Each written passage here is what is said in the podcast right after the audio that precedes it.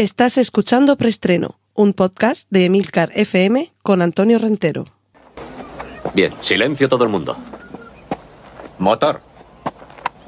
Sonido. Claqueta. Escena 1, toma primera. Acción. Saludos, bienvenidos una semana más a Preestreno, este espacio donde repasamos las últimas noticias de cine y series de televisión. En primer lugar, permitidme un poquito de autobombo. Recordad que aquí en Emilcar FM tenemos el podcast Oficina 19, en el que cada lunes a las 5 de la mañana os ofrezco 5 minutos de consejos, recursos, información para trabajar desde casa o desde donde quieras, pero fuera de la oficina. Y os recuerdo también que la pasada semana hubo un episodio especial fuera de programación de Excelsior el podcast que mantengo también aquí en Emilcar FM sobre el mundo del cómic y que en esta ocasión el, motivo de salirme además de este programa en el que os voy presentando eh, episodios de Excelsior en periodo vacacional no fue otro que la desaparición, la triste y lamentable pérdida de Kino, el padre de Mafalda. Y aprovecho también un poquito de avisos parroquiales porque quiero ir repasando los podcast de los compañeros aquí en Emilcar FM y recomendando alguno de ellos. Y el último del que quiero hablar es, eh, bueno, del que quiero hablaros hoy es eh, la última entrega de Están locos estos romanos. De verdad, qué, qué, delicia, qué gusto oír a estos cuatro amigos y sentirte parte de esa tertulia. Y luego además, aunque ellos no se lo crean, sí, soy capaz de hablar tan solo cinco minutos. Cortinilla de estrella y y vamos con las noticias. Eh, este año mm, va a ser un año atípico, está siendo un año atípico, pero en lo que nos toca al mundo del cine, y de ahí el título del preestreno esta semana, no sé si estamos ante el año sin estrenos, o desde luego el año con menos estrenos importantes de las últimas décadas de historia del cine. Espero que esto no sea el augurio, que el año sin estrenos no sea el augurio de el año sin cines, y esto ya sería motivo a lo mejor para un editorial o algo más profundo, perdón, y no quiero ponerme tan, tan, tan profundo ni tan melancólico con esto, pero cancelaciones en serie. La cuarta temporada de Glow es una de, esas temporadas que se han cancelado. algunas de las películas que yo creo que era donde se mantenía la esperanza del último tramo de 2020 ya se han trasladado al año que viene. Estoy hablando nada menos que de la vigésimo quinta entrega de Bond, Sin Tiempo para Morir, que se va a la Semana Santa del año 2021. Pero es que Dune se va a octubre de 2021 y otros grandes estrenos también se trasladan el año que viene, desde Top Gun Maverick a Viuda Negra. Warner DC también ha retrasado todo su calendario al año 2021. Os voy a enumerar unos poquitos títulos. Wonder Woman 1984 de momento se mantiene con fecha de estreno el 25 de diciembre de 2020, pero es que queda todavía dos meses hasta esa fecha y veremos a ver lo que pasa. Pero ya han dado fechas nuevas para The Batman el 4 de marzo de 2022, Matrix 4, que está curiosamente sí que se adelanta al 22 de diciembre de 2021, el 4 de noviembre de 2022, The Flash, Black Adam, la fecha que había era diciembre de 2021 y veremos si no se va también a 2022.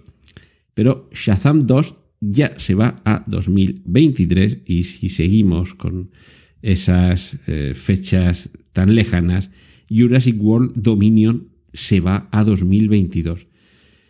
Películas que tendrían que haber llegado ya. En el caso, por ejemplo, de Viuda Negra, Wonder Woman 1984, se suponía que este verano íbamos a haber podido verlas. Yo mi gran esperanza este año de volver al cine era realmente eh, la película de James Bond, eh, Sin tiempo para morir. Y, Dune también me habría llevado, vamos, corriendo al cine de haberse estrenado este año. Si ya me quitan eso, y yo soy de los que mm, cuando se podía hacer vida normal iba mínimo una vez a la semana al cine, mínimo. Había semanas que iba bastantes veces más. Esto de tener un pase de prensa y que no te cueste eh, dinero la entrada, ya os digo yo que ayuda mucho para poder ver bien todas las películas en cine y poder hablar bien de ellas con conocimiento de causa. pero mm, desde que se decretó el confinamiento solo he ido al cine a ver Tenet. Y me da que el resto del año muy difícil está que vaya. Sí que es verdad que no es porque no me guste ir al cine, por, por prevención, pero si la película lo merece, ya lo creo yo que voy al cine. Si nos dejan sin películas como estas que merecen mucho la pena, si las van posponiendo todas a 2021 o 2022, le tendrán que dejar algo de negocio a los eh, exhibidores, a las salas de exhibición cinematográfica. ¿Qué van a hacer? ¿Reponer películas de, de principios de este año, como sucedió cuando acabó el confinamiento, para que quien se las hubiera perdido pudiera recuperarlas? ¿Recuperar películas de la década de los 80 o de los 90 o de, los 2000? Se, se volvió a ver Matrix o los Goonies, por ejemplo.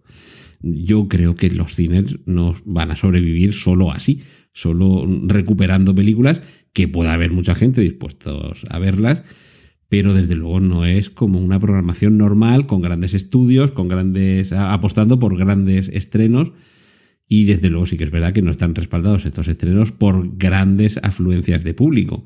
Pero esto es la pescadilla que se muerde la cola. Si me quitas grandes estrenos, todavía me invitas menos a ir al cine.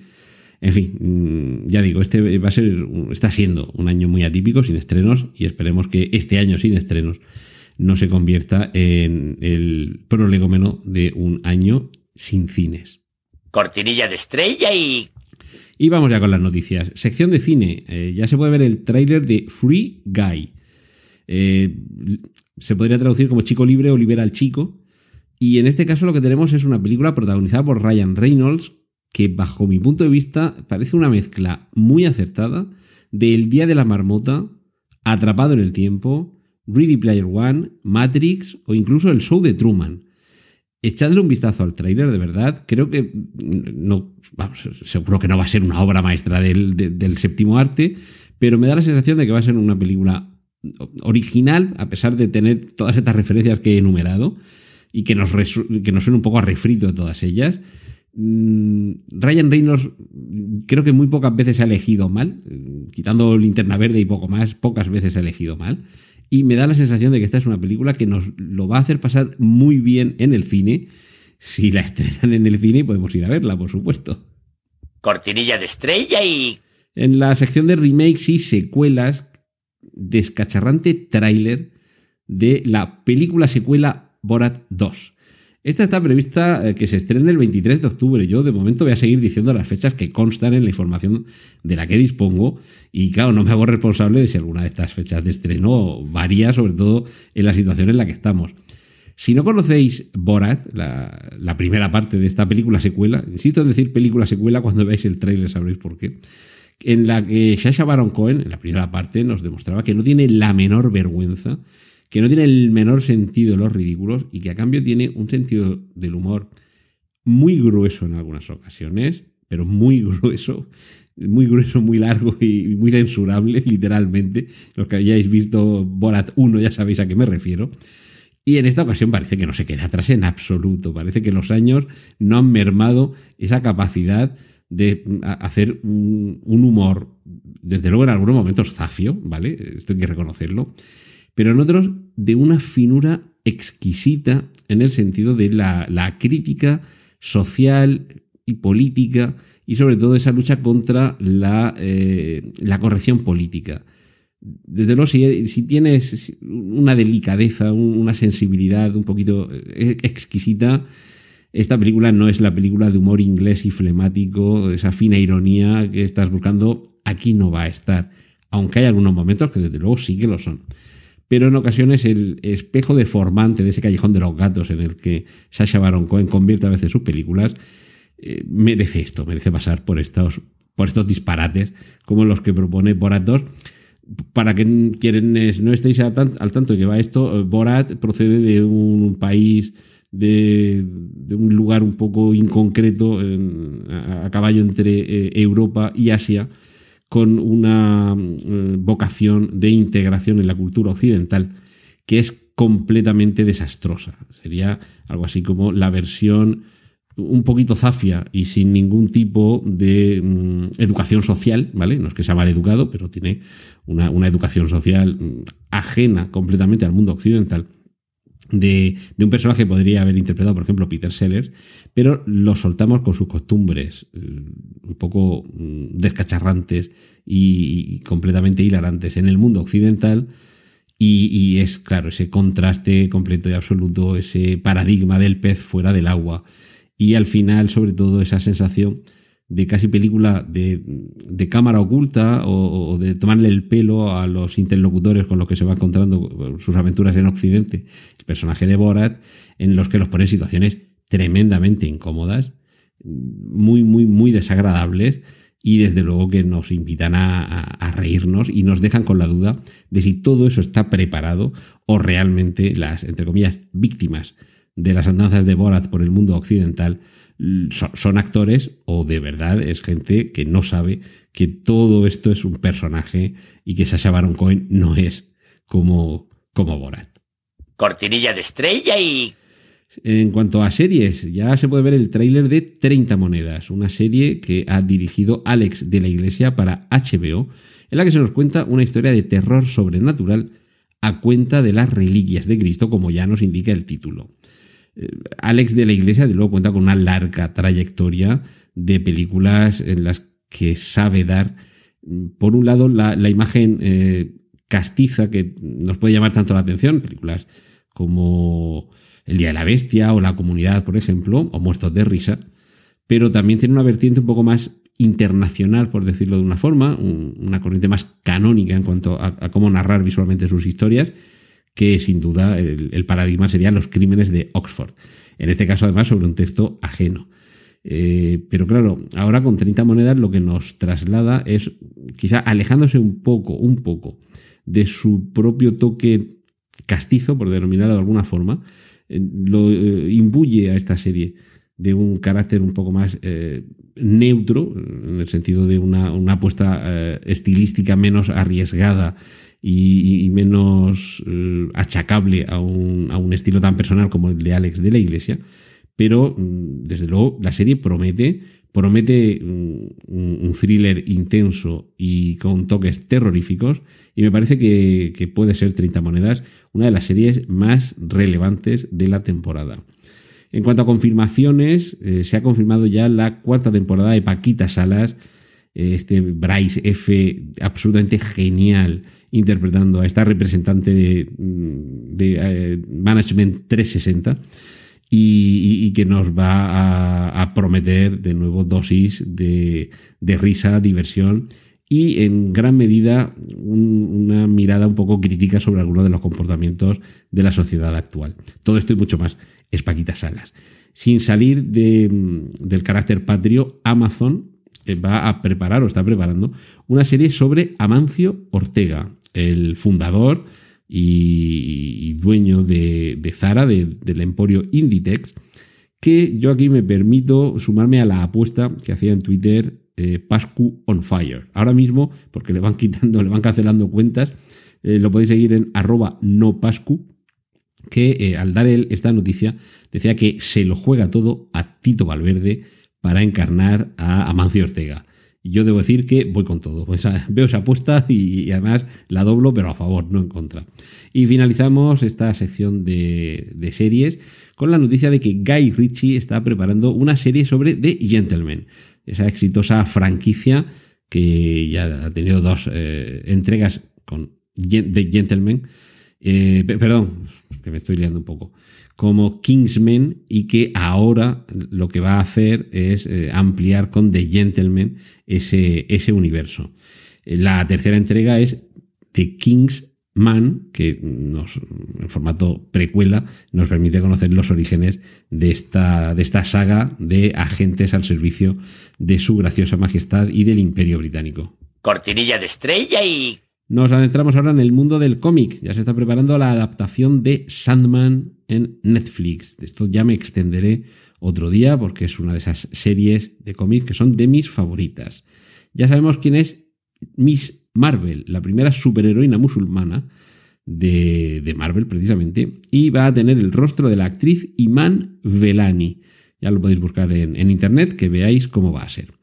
Y por cierto, por cierto, en torno a final del mes de octubre, principio de noviembre, es decir, en torno a Halloween, va a dar comienzo el rodaje de Doctor Extraño y el multiverso de la locura, la segunda parte de las aventuras de este personaje trasladado del cómic a la pantalla en la encarnación interpretativa excelente de Benedict Cumberbatch, que ha sido precisamente él quien ha confirmado esta noticia. Y sin salir del universo Marvel, las series de Loki y de Falcon y el Soldado de Invierno van a tener más temporadas de las inicialmente previstas y además la, noticia se refiere a que en Marvel las, perdón, las están tratando como películas, que me imagino que lo que quiere decir es que están haciendo una producción eh, contundente, sin, como diría cierto fundador de parques de lagartijas grandes, no hemos reparado en gastos. Y esto también seguro que tiene que ver con el tratamiento de la imagen, los efectos especiales, el diseño de producción, es decir, una serie que va a ser casi como ver varias películas una detrás de otra. Y terminamos con una noticia que tiene que ver también con el universo Marvel, pero en este caso en su sección Sony, el universo Spider-Man. Electro vuelve al universo Spider-Man de Sony en la tercera película de las que está siendo este personaje, Spider-Man, encarnado por Tom Holland. Y evidentemente, si vuelve Electro, esto quiere decir que también vuelve el actor que lo interpretó, que es Jamie Foxx, aunque fuera con Andrew Garfield bajo la máscara de Spider-Man. Cortinilla de estrella y... Y vamos finalizando ya sección adaptaciones. Ya he comentado los retrasos de las películas, entre ellas Dune. Nada más que un año vamos a tener que esperar para ver si, si por fin en las pantallas de cine disfrutamos de este remake de Denis Villeneuve. Robert Downey Jr. quiere un universo Sherlock.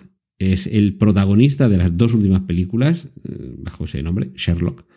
Que. Perdón, eh, Sherlock es la serie, Sherlock Holmes. Vale. Sherlock Holmes, las dos películas dirigidas por Guy Ritchie, de quien hemos hablado hace un momento, eh, protagonizadas por Robert Downey Jr., que se ve que ha aprendido mucho de las películas que ha rodado en el universo cinematográfico Marvel y considera que hay hueco para un universo televisivo de, o cinematográfico de Sherlock.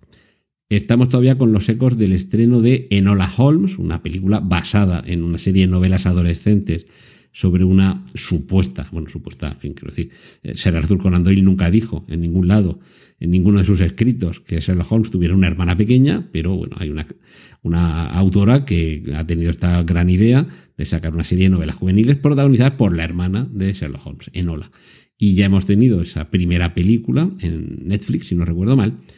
Y ahora, independientemente de esta en concreto, parece ser que Robert Downey Jr. quiere no solo volver a ser Sherlock Holmes, sino que además haya otras películas, quizá también alguna otra serie, con otros personajes de ese mismo universo. Imaginemos, no sé, las, las andanzas de Moriarty por su cuenta, las andanzas de Irene Adler por su cuenta y por favor que cuenten otra vez con Rachel McAdams para interpretarla, las andanzas de los irregulares de Baker Street, el inspector Lestrade podría protagonizar su propia serie televisiva, su propia trilogía de películas, las que viéramos que tampoco es tan torpe como lo pintan, oye, o sí, y que lo conviertan en un nuevo inspector Cluso, en fin, Robert Downey Jr., la idea yo creo que la compramos muchos. Por cierto, segunda temporada de la maldición de Hill House, la maldición de Bly Manor, ya la tenemos aquí, así que os recomiendo que le vayáis echando un vistazo.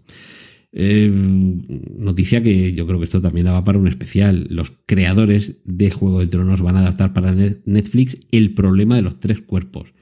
Y estoy ansioso de oír más noticias acerca de este proyecto, así que en cuanto tenga algo más de información os la ampliaré. Va a haber una serie de Conan en Netflix muy centrada en este universo de la espada y brujería procedente de las novelas de Robert E. Howard. Y Oscar Isaac va a ser Francis Ford Coppola en la adaptación del libro que cuenta cómo se rodó El Padrino. Y realmente, hombre, quizá no estaba Francis Ford Coppola tan, tan, tan delgadito en esa época como está Oscar Isaac, pero sí tienen ahí su, cierto aire. Eh, bueno, por cierto, tráiler de la nueva versión de Las Brujas, esa película basada en eh, la novela de Roald Dahl, que ahora está dirigida por Robert Zemeckis y que tiene un aspecto más que inquietante y más que interesante echadle un vistazo que seguro que os va a dejar con ganas de que llegue el momento de ir a verla al cine. Y Paddy Cosindin, que aparecía en Peaky Blinders y que seguro que como secundario lo habéis visto en más de una película, es el primer fichaje de House of the Dragon, la precuela de Juego de Tronos en la que interpretará al rey Viserys Targaryen y sobre la que ya sabemos algún detalle. Si no recuerdo mal, son 300 años antes de los hechos narrados en Juego de Tronos, lo que vamos a ver, y tendrá que ver con el encargo que se le hace a Viserys Targaryen de, llevar, eh, de ceñirse la, corona del trono de los Targaryen y, ver cómo se desarrolla todo esto y cómo se van sentando las bases para el mundo que conoceremos en lo que ya habíamos visto de Juego de Tronos. Y me despido recomendándoos que busquéis una película que se titula Malnacidos, pero con Z, Malnacidos, eh, de la que ya ha aparecido un teaser. Es, eh, con esa Z, Malnacidos, claro, ya nos hace referencia a los nazis, ¿de acuerdo? Y es una película de zombies en la Guerra Civil Española. Adapta la novela Noche de Difuntos del 38 de Manuel Martín. Está dirigida por Javier Ruiz Caldera, que es el director, por ejemplo, de Anacleto y de Super López, y por Alberto de Toro, que es director de Nicotina y Matando Cabos, con eh, intérpretes protagonistas como Miki Esparvé, Aura Garrido y Luis Callejo, con lo cual parece que todo indica que puede tener algún elemento de humor esta eh, película sobre nazis eh, y zombies en la Guerra Civil Española. Y ya os digo, echadle un vistazo al, teaser trailer, que no desvela demasiado, pero sí que deja con ganas de mucho. Cortinilla de estrella y... Y esto es todo esta semana aquí en preestreno. Espero que hayáis disfrutado con este contenido y que tengáis ganas de que regresemos la semana que viene con más noticias, con más tráiler, con más proyectos, con más rodajes sobre cine y serie de televisión. Y ya sabéis, aquí en Emilcar FM. Un saludo de Antonio Rentero.